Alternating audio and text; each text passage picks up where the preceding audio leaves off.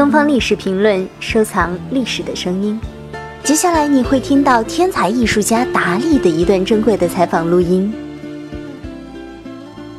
Now then, Dali, you said that you can remember not only things that happened to you in your infancy, but even your feelings before you were born. What were they? What did you think about? What did you feel? Well, I remember very clearly many images, also not only in black and white, but in glorious technicolor. Technicolor. I see. And what specifically? Now, what were some of these X, things? Some phosphor, phosphorescent X, luminous X.